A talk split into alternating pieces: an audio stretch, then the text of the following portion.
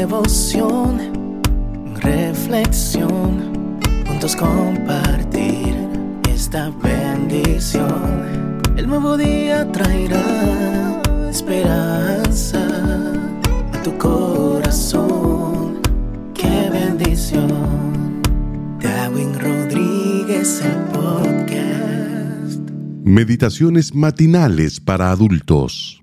Plenitud en Cristo. Escrita por el pastor Alejandro Bullón. Clama. Clamaré al Dios altísimo, al Dios que me favorece. Salmo 57.2. Genaro fue despedido del empleo hace un mes. La esposa, deprimida, fue a parar al hospital.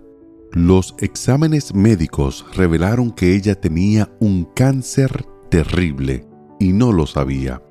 Para completar el cuadro de tragedia, este es el cuarto mes que Genaro no paga al banco el préstamo de la casa y está amenazado a perder el inmueble. Hay momentos así en la vida. Tú sales a la calle, las personas corren de un lugar a otro en pos de sus sueños, pero a nadie le importa lo que te sucede a ti. Te sientes solo y olvidado hasta de Dios. Es natural. El salmista también pasó por momentos difíciles en su vida. Todos los pasamos. A veces el sol brilla esplendoroso. El cielo azul no trae ni una nube que opaque la belleza de tu día, pero de repente, cuando menos lo esperas, parece que todo se pone cabeza abajo y pierdes el control de la situación. Cuando la noche envolvió a la vida del salmista, afirmó, clamaré al Dios altísimo, al Dios que me favorece. El verbo favorecer en el original hebreo es gamar, que literalmente significa realizar todo, hacer todo. El Dios del salmista es un Dios altísimo que puede hacerlo todo. Ese Dios no duerme en las páginas de la Biblia, es también tu Dios, vivo y actuante. Por tanto, Genaro, clama a tu Dios. El verbo clamar en hebreo es cara. Connota la idea de llorar a gritos, derramar el alma a Dios, reconocer como un niño indefenso que necesitas la ayuda del Padre.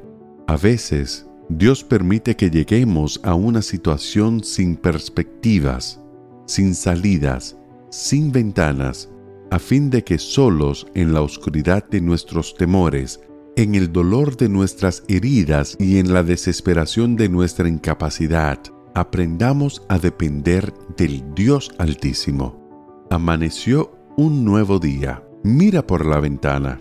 ¿Solo ves nubes negras y tormenta? No importa Detrás de esas nubes oscuras brilla el sol indestructible. Ninguna tormenta será capaz de apagar su llama viva. Pero el sol es apenas un astro.